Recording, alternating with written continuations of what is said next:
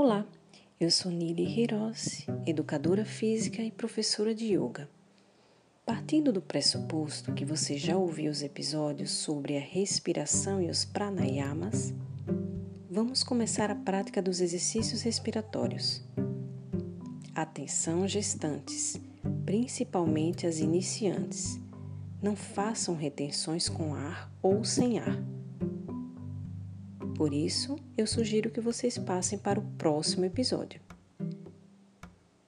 Hoje faremos o Chaturanga Pranayama, também conhecido como respiração quadrada. E por que esse nome? Porque as quatro fases do pranayama que você já aprendeu são executadas no mesmo tempo. Exemplo: escolha um tempo que for confortável para você. Comece com pouco 3 segundos ou 4 segundos, você vai aumentando esse tempo à medida que pratica os pranayamas.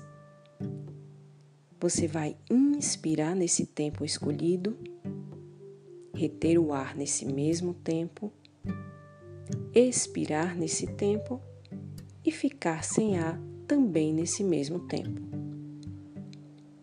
Por isso é respiração quadrada tudo quadradinho, igualzinho. Então vamos praticar. Encontre um local tranquilo. Sente-se numa posição confortável, coluna ereta, se possível sentado com as pernas cruzadas e as mãos relaxadas sobre os joelhos. Lembre sempre de inspirar e expirar pelas narinas. Hoje eu escolhi o tempo de 3 segundos para essa prática. Vamos lá? Inspire em 3 segundos. Retenha o ar em 3.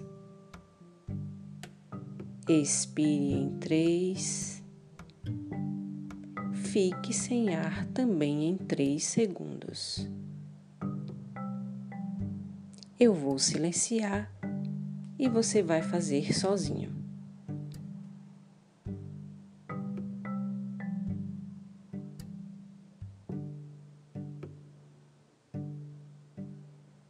E aí, conseguiu? Muito bom! Esse foi o Chaturanga Pranayama. E para que ele serve? Estabilizar a mente e as emoções. Vale a pena praticá-lo.